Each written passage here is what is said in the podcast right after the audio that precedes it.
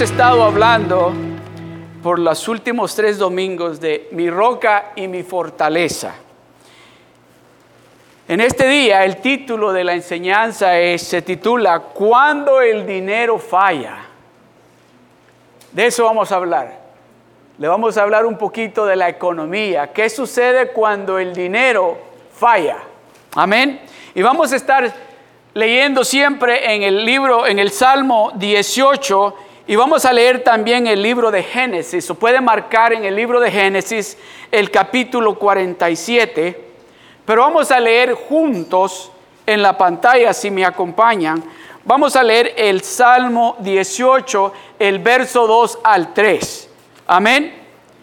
Me acompañan si quieren en la pantalla. Todos juntos vamos a leer el Salmo 18, el verso 2 y el 3. Amén.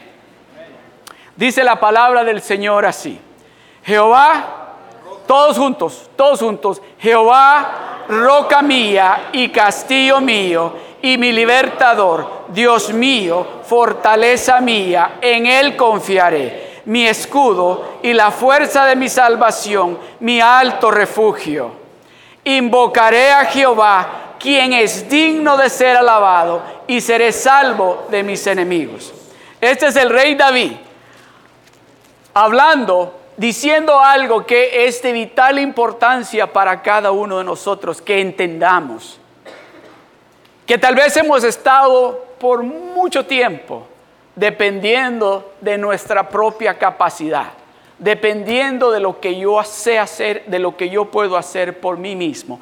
Pero si usted escucha al rey David, dice, invocaré a Jehová, yo no voy a ir a ningún otro lugar. Yo voy a invocar a Jehová. Él es digno de ser alabado, dice. Pónganle verso 2, por favor. El verso 2. Jehová, dice David, roca mía y castillo mío y mi libertador él está diciendo, yo no voy a ir a ningún otro lugar a buscar ayuda. Yo sé que Él es mi ayuda. Yo sé que Él tiene la respuesta para todo lo que yo necesito. Amén.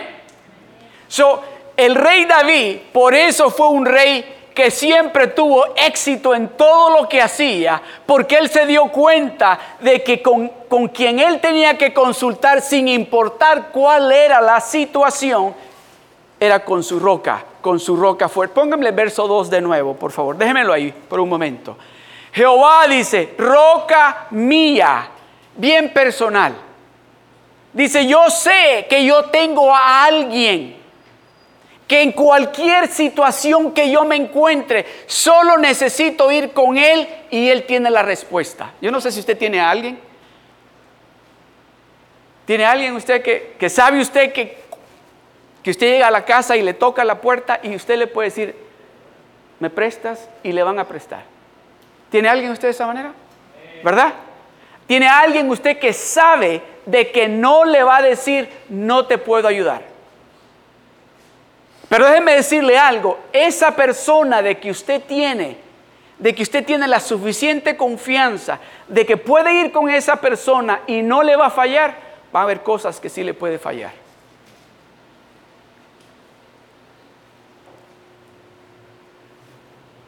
¿Cree usted que usted puede ir con esa persona que usted sabe que todo el tiempo que usted ha necesitado de algo, usted ha ido con esa persona y esa persona le ha dicho, sí, yo te ayudo? ¿Cree usted que usted puede ir con esa persona cuando le dicen, tienes tres meses de vida porque el cáncer lo tienes por todo el estómago? ¿Cree que puede ir con esa persona?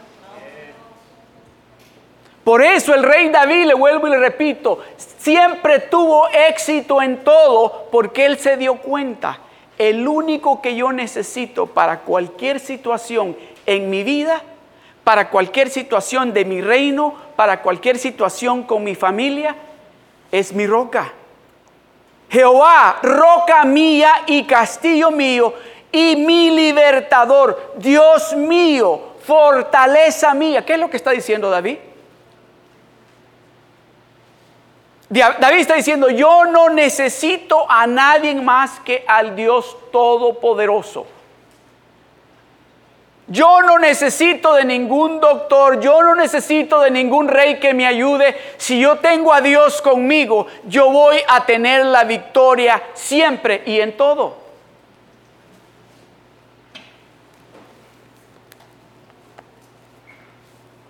El título de la enseñanza en este día es Cuando el dinero falla. Me recuerdo, yo no sé si ustedes oyeron una historia que sucedió hace como quizás como unos 10 años más o menos, un beisbolista muy famoso, que por cierto jugó creo que con los Angelitos. Su baby, como de nueve meses, le encontraron que tenía algo mal con su corazón.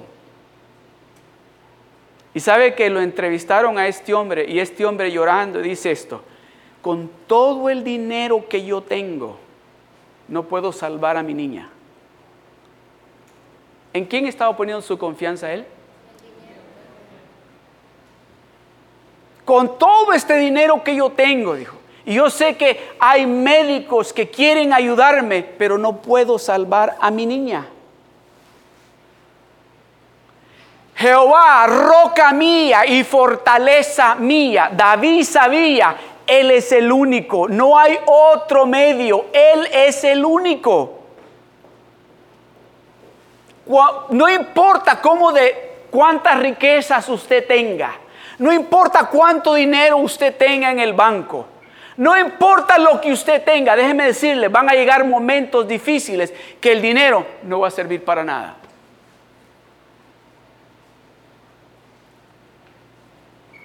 Cuando el dinero falla, algunas personas están diciendo, yo no sé si ustedes han oído en las noticias, que están diciendo que va a haber una crisis de crédito. Dice que, va a haber una crisis de crédito. Usted sabe de que ahora en día todos tenemos, pero yo pienso que la mayoría de los que estamos aquí tenemos una tarjeta que le llaman la tarjeta de débito, que nos da el banco cuando abrimos la cuenta de cheques o de ahorros. ¿verdad? Ya casi no cargamos dinero en la bolsa, ya llegamos y pasamos la tarjeta y ya pagamos, ¿verdad? O si necesita hacer un préstamo, ya no le dan dinero, ya le transfieren el dinero a su cuenta y usted paga lo que tiene que pagar, usted no mira el dinero. Pero va a haber una crisis de créditos. Dicen, están diciendo las personas que saben, yo no sé de eso de economía, pero están diciendo, va a haber una crisis de crédito que el dinero va a fallar. Porque usted va a querer usar su tarjeta para pagar y se va a encontrar, uh, no tiene fondos, pero si puse ayer 500 dólares, va a decir usted. ¿Cómo que no tiene fondos? ¿Cómo que no puedo usar mis 500 dólares que deposité?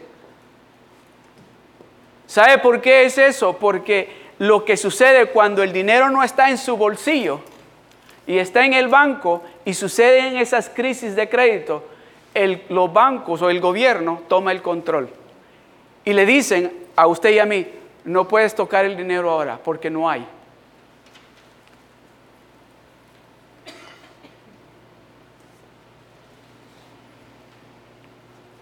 ¿Quién es su roca fuerte? ¿Quién es su castillo? ¿Quién es su ayudador? Vienen momentos bien difíciles, está oyéndose, está oyéndose por todos lados lo que está sucediendo. No tengo que decirles, ustedes los que miran las noticias, oyen las noticias, saben lo que está pasando. Pero Dios nos está diciendo, yo soy, conmigo tú no te vas a preocupar, conmigo de tu lado tú vas a tener todo lo que tú necesitas, aún en esos momentos bien difíciles que vienen. Dios nos está preparando a usted y a mí para esos días. Cuando lleguen, usted y yo vamos a saber qué hacer. No nos va a agarrar de sorpresa y si lo agarra de sorpresa no puede decir, a mí no me avisaron. A mí nadie me dijo de qué eso iba a pasar. No le estoy diciendo, oiga bien, no quiero que vaya a pensar, el pastor dijo que esto, no, yo no sé si va a suceder. Lo que estoy diciendo es lo que está, se está oyendo en las noticias. Pero una cosa sí le puedo decir que es garantía, que con Dios de su lado, usted se va a reír de esos momentos difíciles. Cuando esos momentos difíciles vengan, usted va a decir, ¿qué está pasando? ¿Cuál es el problema? Porque usted va a saber qué hacer, porque Dios le va a enseñar a usted qué es lo que usted tiene que hacer.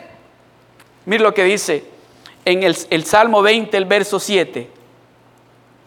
Dice, algunos confían en carros y aquellos en caballos, mas nosotros del nombre de Jehová nuestro Dios tendremos memoria.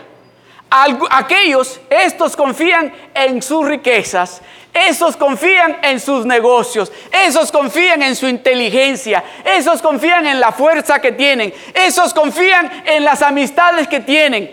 Pero nosotros, dice, haremos memoria de nuestro Dios. Nosotros sabemos que estamos confiando en ese Dios todopoderoso que ha sido que hasta este día el que nos ha proveído y el que nos ha guardado y es el que nos ha estado proveyendo todo lo que nosotros hemos necesitado. Por eso es, ellos confían en lo que tienen.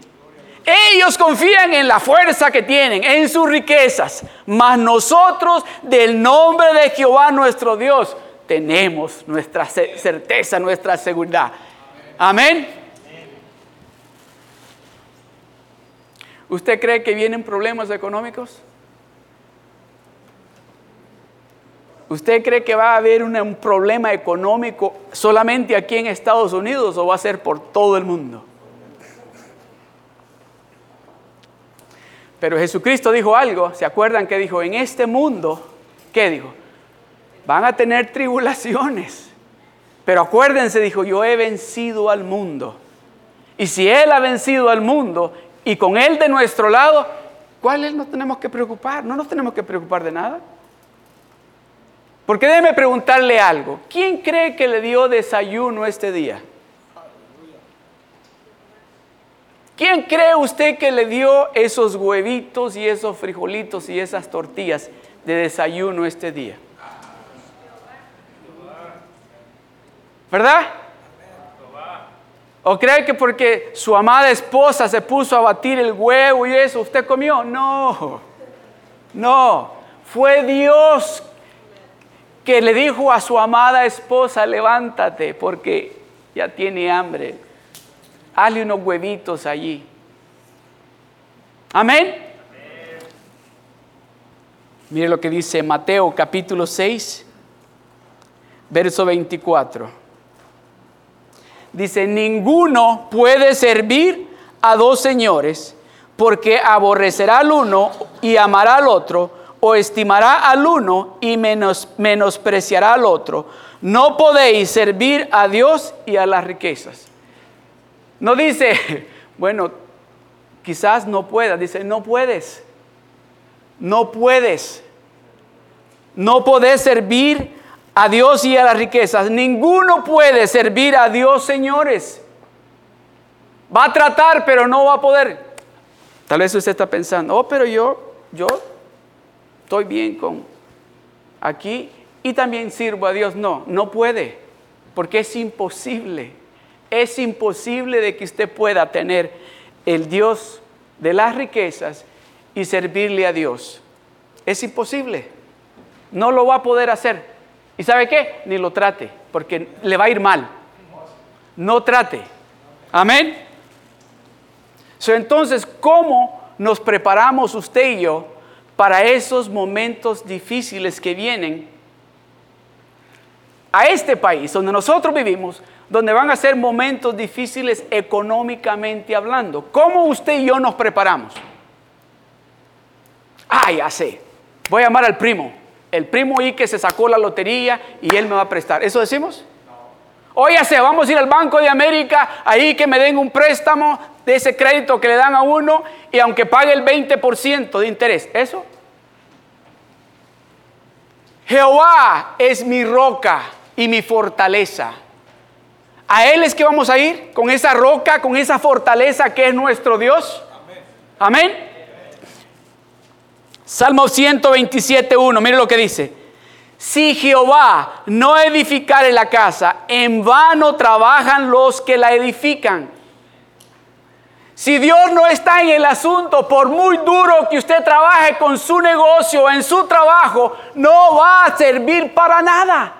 Usted va a decir, no me explico tanto dinero que gano y cuando llegue el fin de mes no tengo, ando prestando. Si Jehová no edificare la casa, en vano trabajan los que la edifican. Si Jehová no guardare la ciudad, en vano vela la guardia. No importa lo que usted esté haciendo. Si Dios no es su roca y su fortaleza, en vano está trabajando. Y déjeme decirle, se va a quedar dormido. Se va a quedar dormido. So, ¿Cómo entonces nos preparamos nosotros? Para que cuando llegue ese momento, porque va a llegar, yo me recuerdo cuando yo tenía quizás como 17 años, que me recuerdo que llegó una tía a mi país y dijo, oh, y le dijo a unos primos ya más mayores, ustedes se tienen que ir para allá, para Nueva York, porque hay mucho trabajo. Uno, mucho trabajo. Y además le dijo, es el país, ¿cómo les dijo? Es el país donde los sueños se realizan. Déjeme decirle, ahora no es el país donde los sueños se realizan. Si Dios no está de su lado, sus sueños no se van a realizar. Si Dios no es parte de esos sueños que usted está teniendo, no se va a realizar ninguno de ellos. So Dios tiene que ser parte de todo lo que usted está pensando hacer para que sea Dios el que reciba la gloria de lo que Él va a hacer por usted y para usted. Amén.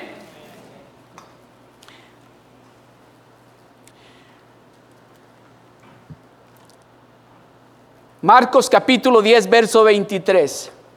Esto me gusta, porque aquí le dice al, si usted lee el, todo el, capítulo, ahí es donde le dice al joven rico que venda todo lo que tiene. Vende todo lo que tiene y repártelo, le dice, con los pobres. Y dice que el joven rico lo miró y se fue, triste. Pero dice que Jesucristo se, lo amó, lo miró y le dio tristeza de que él no quiso seguirlo a él. Porque el hombre rico, este joven rico, estaba mirando que su roca y su fortaleza eran sus riquezas, sin saber que la roca fuerte era la que le estaba hablando. Sin saber que el que es dueño del oro y la plata le estaba diciendo, sígueme a mí, que conmigo no te va a hacer falta absolutamente nada. Entonces dice Jesús mirando alrededor, dijo a sus discípulos, cuán difícilmente entrarán en el reino de Dios los que tienen riquezas. La raíz de todos los males, dice, es el amor al dinero. No es que tenga riquezas, es que haga de sus riquezas el Dios. Que, diga, no, no, aquí yo tengo lo que va a solucionar mi problema cuando esos días difíciles vengan. Aquí yo tengo suficiente dinero guardado para cuando ese momento difícil venga, yo sé cómo voy a salir adelante. Ese es el problema. No de que usted tenga riquezas, Dios quiere bendecirlo a usted y a mí. Dios quiere que usted tenga todo lo que usted desea. Lo que Dios no quiere es que la bendición sea su Dios. Lo que Él no quiere es que la bendición tome el lugar de Él en su vida. So, Dios quiere bendecirlo a usted. Por eso dice que Él es el dueño del oro y de la plata. Por eso dice Él, clama a mí y yo te responderé. Dice, pídeme, pídeme que yo te lo voy a dar. El problema está que muchos de nosotros agarramos la bendición y decimos, ahora este es mi Dios. No, no sé si a usted le ha pasado esto o ha oído yo tenía un amigo, o tengo un amigo, que cuando compró su primer carro, compró, oiga bien, compró un, no, yo ni, los ni los conocí hasta ese entonces, lo conozco en foto, nunca los he visto. Bentley, ¿lo han oído? Ah, cuando ese hombre habla, habla de ese carro, dice, uh, oh, dice, te subes, dice, te sientas, dice, maneja, dice que parece que vas en las nubes. Y dice, cuando te estacionas, dice, ah, bueno, y mira, dice, tiene esto y tiene, pero ¿quién es su Dios? Oh, no, quiere ni que se le toque con las manos, no, no lo toques, dice. A la misma mamá le dice, mami, ¿sabes qué? No te puedes subir porque andabas con el perro. ¿Quién es su Dios? ¿Verdad? Entonces Dios nos bendice, pero nos damos, agarramos la bendición y decimos, este es mi Dios. Dios quiere que usted sea bendecido, pero que a Él le dé la gloria en todo y para todo. Amén.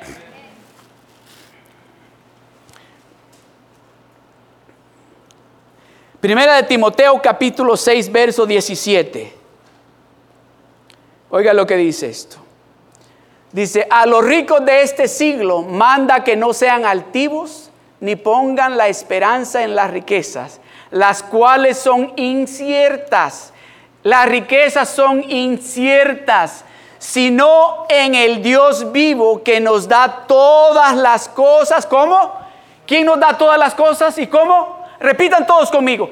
Las cuales son inciertas, sino en el Dios vivo que nos da todas las cosas en abundancia. ¿Para qué?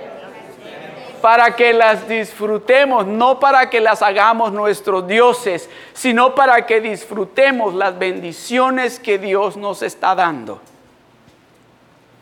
A los ricos de este siglo, manda que no sean altivos, ni pongan la esperanza en las riquezas, las cuales son inciertas. ¿O cree usted que cuando Dios diga, vámonos, cree que se va a llevar ese troque que tiene? ¿O cree que se va a llevar ese anillo de diamantes que tiene? ¿Ah? ¿O cree que le va a decir, Señor, la casa llegó? ¿Cree que se la va a llevar? Esas cosas son inciertas, aquí se van a quedar. So esa bendición que Dios le está dando aquí, pero mire hacia arriba siempre. Mire esa bendición como algo que el Dios Todopoderoso le ha dado para que usted lo adore a Él por la bendición que le ha dado. Amén. Gloria a Dios. Proverbios capítulo 23 del verso 4 al 5. Dice, no te desgastéis tratando de hacerte rico. Sé prudente y desiste. Aleluya. Has de poner tus ojos en las riquezas, siendo ningunas, porque se harán alas como alas de águila y volarán al cielo.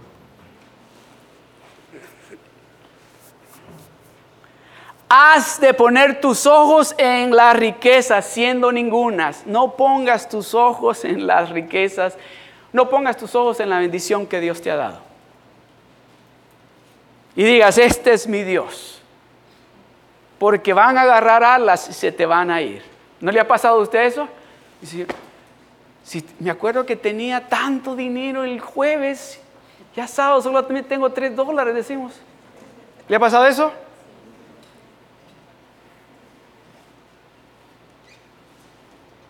Póngame de nuevo ese verso, hermano.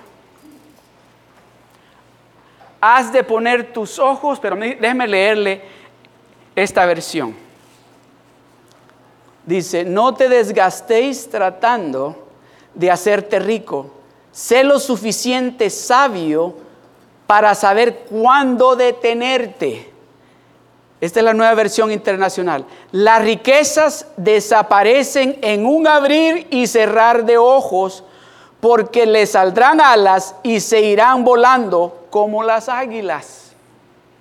No pongas tu confianza en la bendición, mantén tu confianza en Dios. No pongas tu confianza en ese trabajo, pon tu confianza en Dios.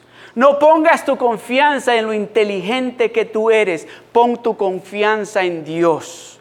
No pongas tu confianza en tu familia, pon tu confianza en Dios. No pongas tu confianza en esas cosas materiales que tienes, mantén tu confianza en Dios. Sofonías capítulo 1, verso 18.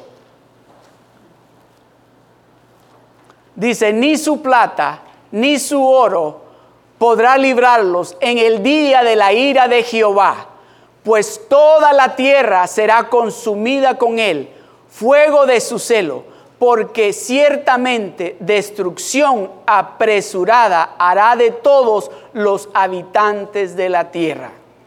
Ni su plata, ni su oro podrá librarlos. No importa todo lo que tengan, nada de eso va a poder librarlos en aquel día de la ira del Dios Todopoderoso. Por eso dice, no pongas tu mirada en tus riquezas, no pongas tus ojos en lo que la bendición que Dios te ha dado.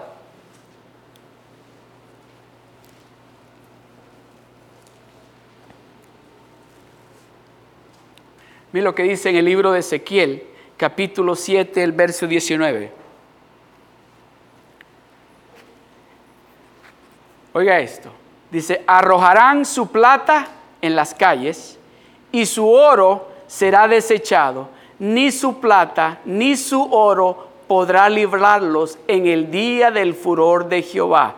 No saciarán su alma, ni llenarán sus entrañas, porque ha sido tropiezo para su maldad.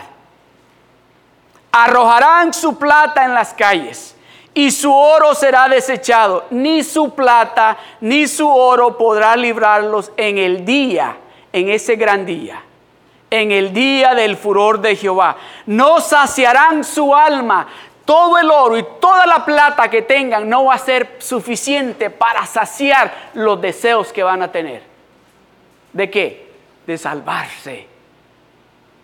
De salvarse Dice, librarlos en el día del furor de Jehová, no saciará su alma, ni llenarán sus entrañas, porque ha sido tropiezo. El oro y la plata para esas personas que ponen su mirada en sus riquezas va a ser tropiezo para ellos. Por eso dice la palabra de Dios, que difícil es que entre un rico al reino de los cielos porque es tropiezo para ellos. Ellos no pueden poner su mirada en un Dios todopoderoso cuando viene la necesidad, porque dicen, si yo con el dinero todo lo resuelvo.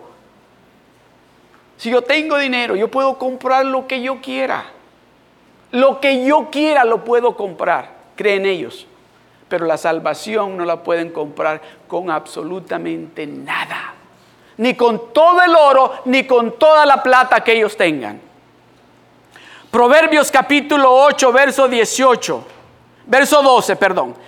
Y luego vamos a leer del 18 al 21. Mire lo que dice, yo, en el, en el nivel 1 hablamos de la sabiduría, ¿verdad? Dice, yo la sabiduría habito con la cordura y hallo la ciencia de los consejos.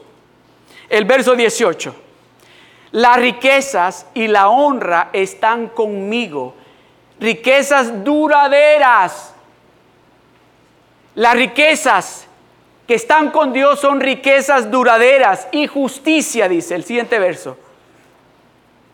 Mejor es mi fruto que el oro y que el oro refinado y mi rédito mejor que la plata escogida.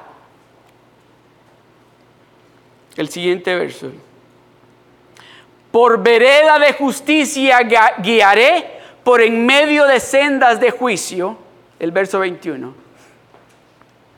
Para hacer que los que me aman tengan su heredad y que yo llene, ¿qué dice? Que yo llene sus tesoros.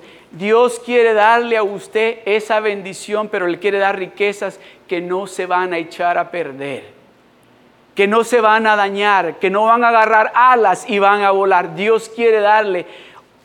¿Qué mejor bendición Déjeme preguntarle algo. ¿Preferiría usted tener 10 millones de dólares en el banco y no tener paz en su casa con su familia?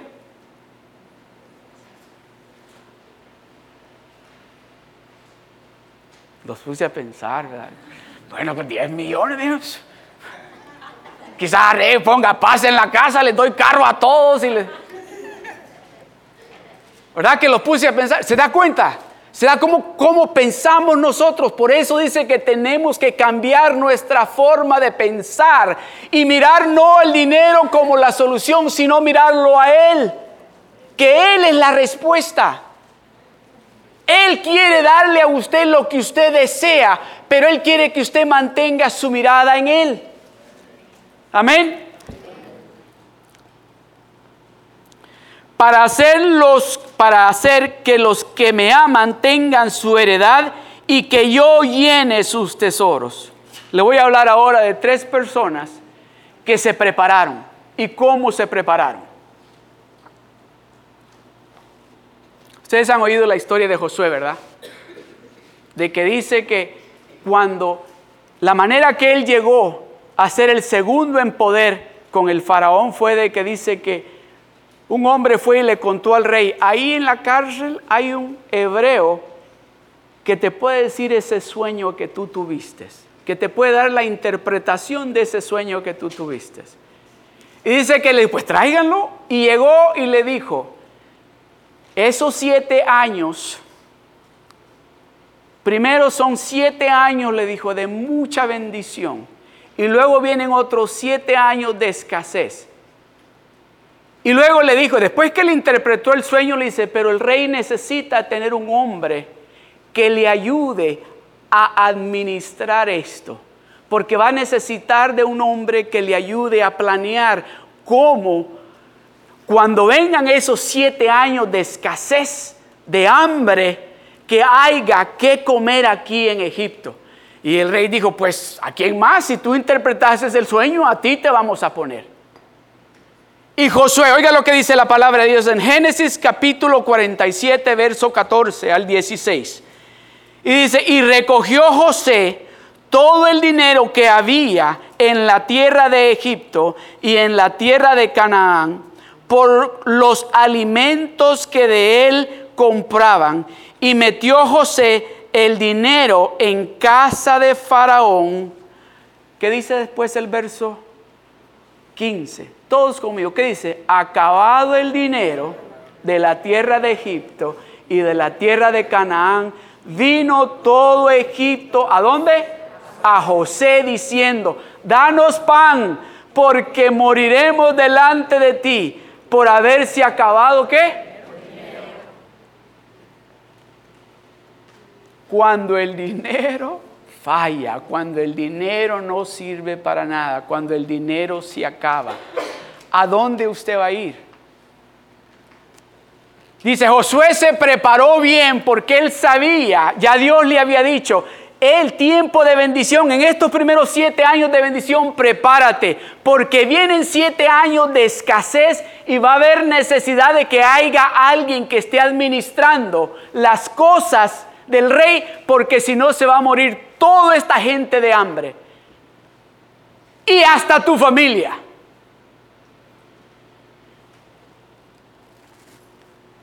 Muchas personas están ah, pronosticando lo que les comentaba anteriormente, de que están, pero están hablando y, como no entiendo, a veces me quedo oyendo, pero ah, digo, eso no es cierto, eso no va a suceder. Están diciendo de que va a llegar el momento, ustedes han leído en el libro de Apocalipsis, ¿verdad? Que dice de que si usted no tiene la marca de la bestia, dice, no va a poder comprar ni vender. Ah, pero dice, bueno, y, y si yo tengo el dinero aquí en la bolsa, yo creo que va a haber alguien por ahí que me quiera vender aunque sea frijoles. Pues teniendo dinero, ¿verdad? Teniendo dinero. Pero ¿qué pasa cuando no hay dinero? Porque ese es el plan. Ese es el plan de que están diciendo que van a eliminar completamente el dinero de papel. Todo va a ser electrónico. Que ese número que usted va a tener en la frente, usted va a llegar, o tal vez en la frente o en la mano, usted va a llegar a la tienda y le va a hacer así.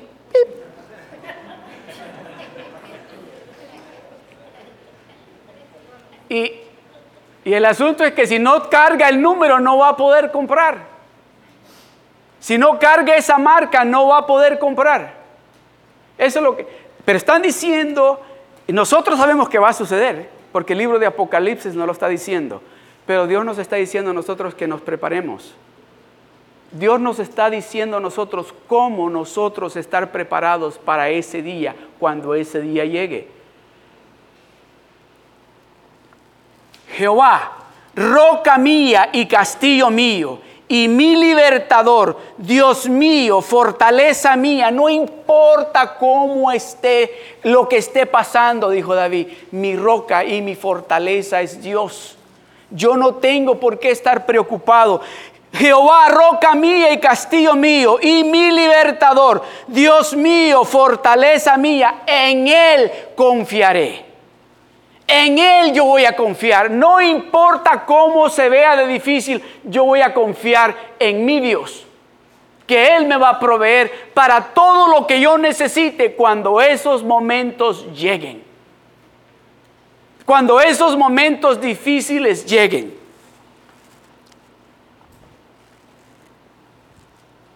Mire lo que dice en Lucas capítulo 12 del verso 16 al 21. También dice, les refirió una parábola diciendo, la heredad de un hombre rico había producido mucho. Y él pensaba dentro de sí diciendo, ¿qué haré? Porque, te, porque no tengo dónde guardar mis frutos. Y dijo en su corazón, esto haré, derribaré mis graneros y los edificaré mayores, y allí guardaré todas mis riquezas y mis bienes. Y diré a mi alma, retírate, ya estás bien, descansa, goza, mira todo lo que tienes. Y diré a mi alma, alma, muchos bienes tienes guardados para muchos años, repósate, come, bebe, regocíjate. Pero Dios le dijo, necio, necio, esta noche vienen a pedirte tu alma y lo que has provisto, ¿de quién será? Necio, necio, esta noche vienen a pedirte por tu alma y lo que has guardado, ¿para quién va a ser? todo eso que has almacenado, todo ese dinero que tienes en el banco, todas esas cosas materiales que tienen, ¿para quién van a ser? Necio. Esa palabra no me gustaba cuando me la decían a mí cuando estaba chiquito. Ah, ¿cómo me? Yo decía, no me digan así. Y esa palabra la usan cuando usted no hace caso, cuando usted es desobediente, cuando le están diciendo una y otra y otra vez, no hágase, porque eres tan necio. Escúchame lo que te estoy diciendo, no hagas eso, no seas necio. En México dicen, no seas burro, ¿verdad? No, en México. Aquí no dice, está hablando de los necios. ¿Sí? Pero Dios le dijo, necio, esta noche vienen a pedirte tu alma y lo que has provisto, ¿de quién será? El siguiente verso. Así es el que hace para sí tesoro y no es rico para con Dios. Así es el que hace tesoros para sí mismo y no es rico para con Dios. No sé si les conté a usted la historia y tal vez la han escuchado ya antes, no tal vez de parte mía, pero la han escuchado, que el dueño de la compañía este que hacen las, la, la Colgate, este hombre empezó vendiendo pasta de diente en las casas. Él fabricaba la pasta y iba a las casas a vender la pasta de diente, pero era cristiano. Y dice que siempre, siempre, desde el inicio, él sabía que los diezmos eran de Dios. Y cargaba siempre un, maletín. Y un día le preguntaron, ¿qué cargas en ese maletín que se mira como que ya cargas, todo golpeado, todo pelado? Fue negro un tiempo, se mira sin color. Oh, le dijo, y lo abrió. Y cuando le abrió, tenía en letras grandes, decía Malaquías 3:10. Dice, aquí me acuerdo que fue cuando Dios empezó a bendecirme. Ese hombre, que no estoy seguro si está vivo todavía, ese hombre todavía cuando estaba vivo, ya no daba el 10% a Dios, le daba a Dios el 90% y él se quedaba con el 10%. ¿Quién era la roca firme de él? Él aprendió como David, oh Jehová, Tú eres mi roca firme, tú eres mi fortaleza. Ay, pastor, ya va a hablar de diezmos usted, sí. Sí, ¿sabe por qué quiero hablarle de diezmos? Porque Dios quiere bendecirnos a usted y a mí. quiere bendecirnos a usted y a mí. Dios quiere o quiere darle a usted, a ver, ¿quién le quiere dar el 10% a Dios? Ah, a ver, ¿quién le quiere dar el 90% a Dios? Así sí, dice, bueno, mejor doy el 10, me quedo con el 90, ¿verdad? Pero déjeme decirle algo, el plan de Dios es de que, la realidad es esta, que el 100% es de Dios. Dios le está diciendo, quédate con el 90 y dame nada más 10. Eso es todo. Si usted se da cuenta, si usted está reconociendo de que Él es su roca, de que Él es su salvación, de que Él es su fortaleza, entonces ¿de quién es el 100%? De Él. Y Él está diciendo a usted, quédate con el 90, dame 10 nada más.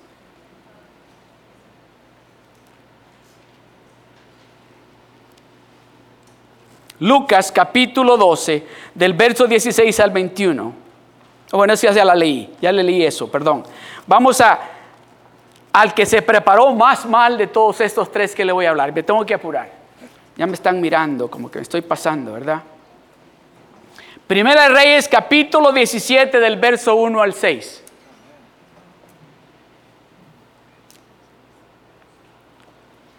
¿Sabe que Dios le gusta hacer las cosas que para usted y para mí con, en nuestro propio razonamiento no tiene sentido, no tiene lógica? A Dios le encanta enseñarle a usted y a mí que Él puede hacer lo que a Él le dé la gana y lo hace de la manera que a Él le dé la gana porque Él es el Dios Todopoderoso. Así de fácil. Él puede hacer lo que a Él se le antoja y hace lo imposible, lo que para usted y para mí es imposible. Oh, ese para mí es fácil. Mire lo que dice dice, 1 Reyes capítulo 17 del verso 1 al 6. Entonces Elías Tisbita, que era de los moradores de Galaad, dijo a Acab, vive Jehová Dios de Israel, en cuya presencia estoy, que no habrá lluvia ni rocío en estos años, sino por mi palabra. Y vino a él palabra de Jehová diciendo, y vino a él palabra de Jehová diciendo, apártate de aquí y vuélvete al oriente y escóndete en el arroyo de Queré, que está frente al Jordán. Y vino a él palabra de Jehová diciendo, beberás del arroyo y yo he mandado a los cuervos que te den allí de comer. Número uno, es muy importante de que usted escuche a Dios lo que Dios le está diciendo. De que usted busque ayuda con Dios para usted hacer lo que tiene que hacer. Porque déjeme decirle, Elías declaró que iba a haber, no iba a llover, que iba a haber una hambruna y él no se preparó más que sabiendo de que él había y iba a escuchar al Dios Todopoderoso. Y Dios lo manda, primero le dijo, ve allí al arroyo y beberás del arroyo y yo he mandado, dice, a los cuervos que te den allí de comer. Beberás del arroyo y yo he mandado a los cuervos que te den allí de comer. Dios lo mandó aquí a usted a Seal Beach porque aquí Dios le va a dar de comer a usted. Dios lo trajo aquí a Seal Beach porque aquí Dios lo va a alimentar bien. No le va a hacer falta nada porque déjeme decirle, Elías en ese momento donde la gente se estaba muriendo de hambre, él estaba comiendo dos veces al día. Y estaba comiendo carne. Carne, la gente muriendo de hambre y él estaba comiendo carne. ¿Por qué? Porque él había escuchado a Dios. Él estaba siendo obediente a algo que Dios le estaba diciendo que hiciera. Cuando Dios le habla a usted y le dice que haga algo, hágalo como Él está diciendo, vaya a donde Él está diciendo que vaya, porque si usted espera la bendición de Dios y no va a hacer lo que Dios le está diciendo o cómo lo haga y no va al lugar donde Dios le está diciendo que vaya, se va a morir de hambre. Dios no va a proveerle a usted en el lugar donde Dios no le dijo que, fuera. Dios le va a proveer la bendición a usted a donde Él lo está mandando a usted. Por eso es importante que usted escuche lo que Dios le está diciendo. Claro, para que cuando empiece a hacer y actuar en lo que Dios le está diciendo, Dios haga lo que le ha prometido que va a hacer. Voy a mandar los pájaros, los cuervos, a que te den allí de comer. Allí te van a dar de comer. No allá, allí te van a dar de comer.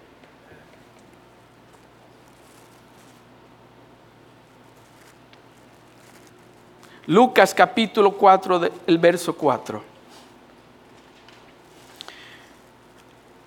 Jesús respondiendo le dijo, escrito está, no solo de pan vivirá el hombre, sino de toda palabra que sale de la boca de Dios, sino de toda palabra de Dios. Jesús respondiendo le dijo, escrito está, no solo de pan vivirá el hombre, sino de toda palabra de Dios. La palabra de Dios tiene poder. La palabra de Dios tiene poder. La palabra de Dios tiene poder para cambiar situaciones. La palabra de Dios tiene poder para traer bendición. La palabra de Dios tiene poder para traer sanidad. La palabra de Dios tiene poder para restaurar algo que el enemigo ha dañado. Pero es importante que nos demos de cuenta de que nuestra ayuda no es el médico, nuestra ayuda no es el dinero, nuestra ayuda no son las riquezas, es el Dios Todopoderoso. Vamos a seguir hablando de Elías. Primera de Reyes capítulo 17 del verso 7 al 15. Escuche esto. Como no llovía, como no había lluvia, después de un tiempo, se secó el arroyo. Entonces el Señor le dijo a Elías, ¿quién le dijo a Elías? ¿Quién le habló a Elías? Dios vino y le habló, dice, el Señor le dijo a Elías, vete a Serepta, en Sidón, y vive allí, en aquel lugar. Vive una viuda a quien yo le he ordenado que te dé comida. Así que Elías se fue a Zarepta y al entrar por la puerta dijo, y al entrar por la puerta de la aldea vio a una viuda que estaba juntando leña para el fuego. Elías le dijo, ¿puede traerme un poco de agua para beber? Mientras ella iba, acuérdese que había escasez de agua y Elías le está pidiendo agua a esta mujer, a esta viuda. Le dice, ¿puede traerme un poco de agua para beber? Mientras ella iba a buscar el agua, Elías añadió, y un pedazo de pan, por favor. La mujer le contestó, te aseguro ante el Señor tu Dios que no tengo pan, solo tengo un poco de harina y el recipiente y me queda solo un poco de aceite de oliva en la jarra. Hoy vine a juntar dos leños para hornear en casa la última comida que me queda. Mi hijo y yo la íbamos a comer para luego dejarnos morir de hambre. Elías le dijo a la mujer, no te preocupes, ve y haz la comida que dijiste, pero primero, diga conmigo, primero hazme a mí un panecito de la harina que tienes y tráemelo. Después, cocina para ti y tu hijo. El Señor Dios de Israel dice, aquel recipiente de harina nunca se terminará, ni se agotará el aceite, y así continuará hasta que el Señor mande lluvia a la tierra. Entonces la mujer hizo lo que Elías había dicho y tanto como él como la mujer y su hijo tuvieron suficiente comida por mucho tiempo.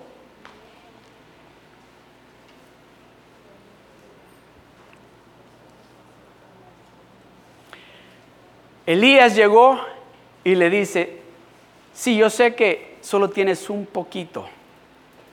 De ese poquito que tienes, ve y hazme un panecito a mí primero y me lo traes.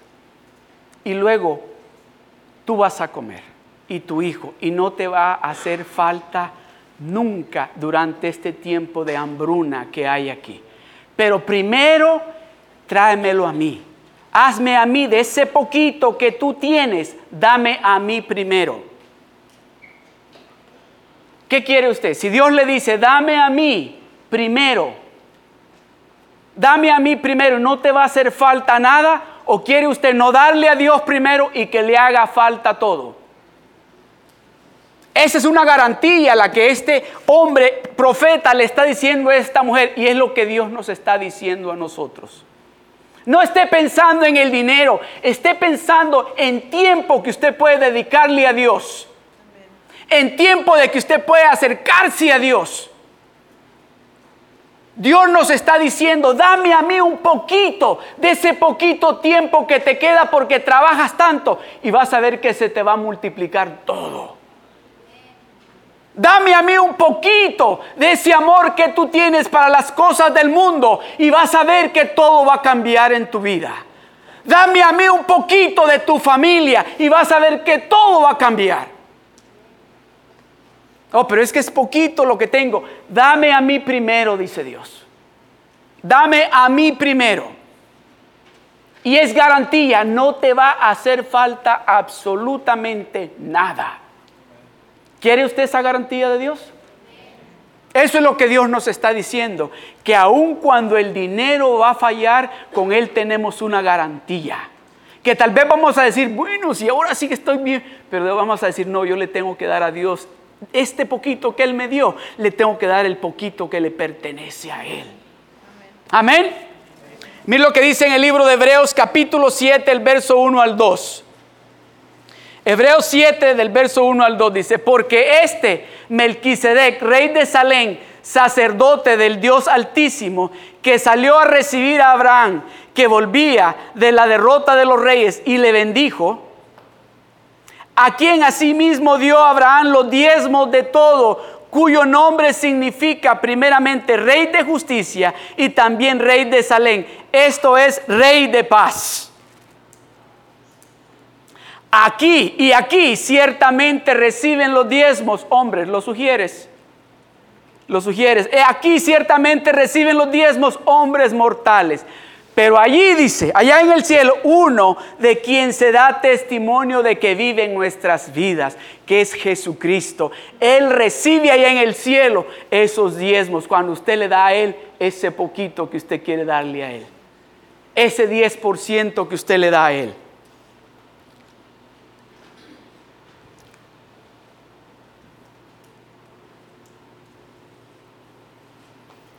Génesis capítulo 26 del verso 1 al 3. Y luego el verso 12 al 14. Mire lo que dice. Después hubo hambre en la tierra, además de la primera hambre que hubo en los días de Abraham. Y se fue Isaac a Abimelech, rey de los filisteos en Gerar. Y se le apareció Jehová y le dijo, no desciendas a Egipto habita en la tierra que yo te diré.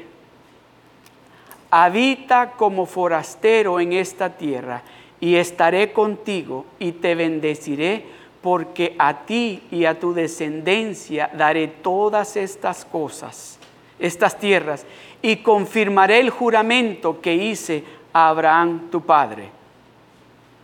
El verso 12 dice, y sembró Isaac en aquella tierra, y cosechó aquel año ciento por uno y le bendijo Jehová. El varón se enriqueció y fue prosperado y se engrandeció hasta hacerse muy poderoso.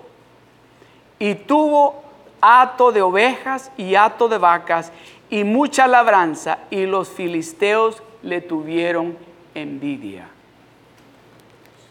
Déme compartir algo, con esto voy a concluir.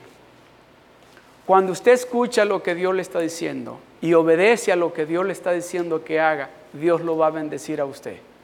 Dios le va a proveer a usted. Si usted hace lo que Dios le está indicando que haga, Dios lo va a bendecir a usted en todo, en cada área de su vida, Dios lo va a bendecir a usted. Dios lo va a bendecir a usted. Yo sé que algunos de ustedes han oído cuando yo he contado el testimonio de mi abuela. Mi abuela fue una mujer de que no trabajaba afuera, trabajaba en la casa. Ella era ama de casa, pero mi abuela siempre daba su diezmo. Y déjeme decirle algo maravilloso. Cuando esa señora falleció, me recuerdo que mi mamá, mis tíos y mis tíos y todos estaban preocupados de cómo vamos a hacer para pagar esto, lo otro, lo otro. Y cuando fueron a ver su ropero, abrieron y estaba una carta que ahí había apuntado ella todo. Y dijo, aquí está el número de la cuenta, pueden ir al banco, ahí van a sacar el dinero para que compren esto, para que paguen el terreno. Ahí les dijo todo. Ustedes no tienen que preocuparse de gastar ni un centavo, les digo, porque aquí está, Dios me ha proveído para este día. Cuando usted le da un poquito, primero a Dios, Dios lo va a bendecir y le va a enseñar cómo administrar lo que Él lo ha bendecido, con lo que Él lo ha bendecido. Si Dios le está hablando a usted en este día y le está diciendo, esta manera es la que tienes que usar para administrar lo que yo te estoy dando. Y esto es lo que tienes que hacer. Hágale caso a Dios porque va a recibir bendición. Se le va a multiplicar lo que Dios le ha dado. Así como a esa mujer viuda, que dice que durante esos tres años que hubo escasez, que no había nada, ella tuvo pan y tuvo agua. Porque escuchó la palabra de Dios. Y con esto voy a concluir. Job capítulo 5 del verso 19 al 22. Dice, en seis tribulaciones te libraré y en la séptima no te tocará el mal. En el hambre te salvará de la muerte y del poder de la espada en la guerra.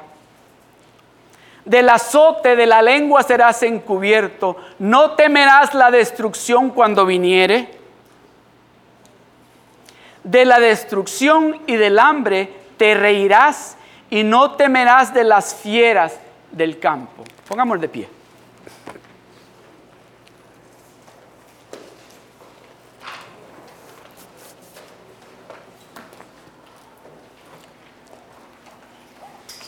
Inclinen su rostro y cierren sus ojos.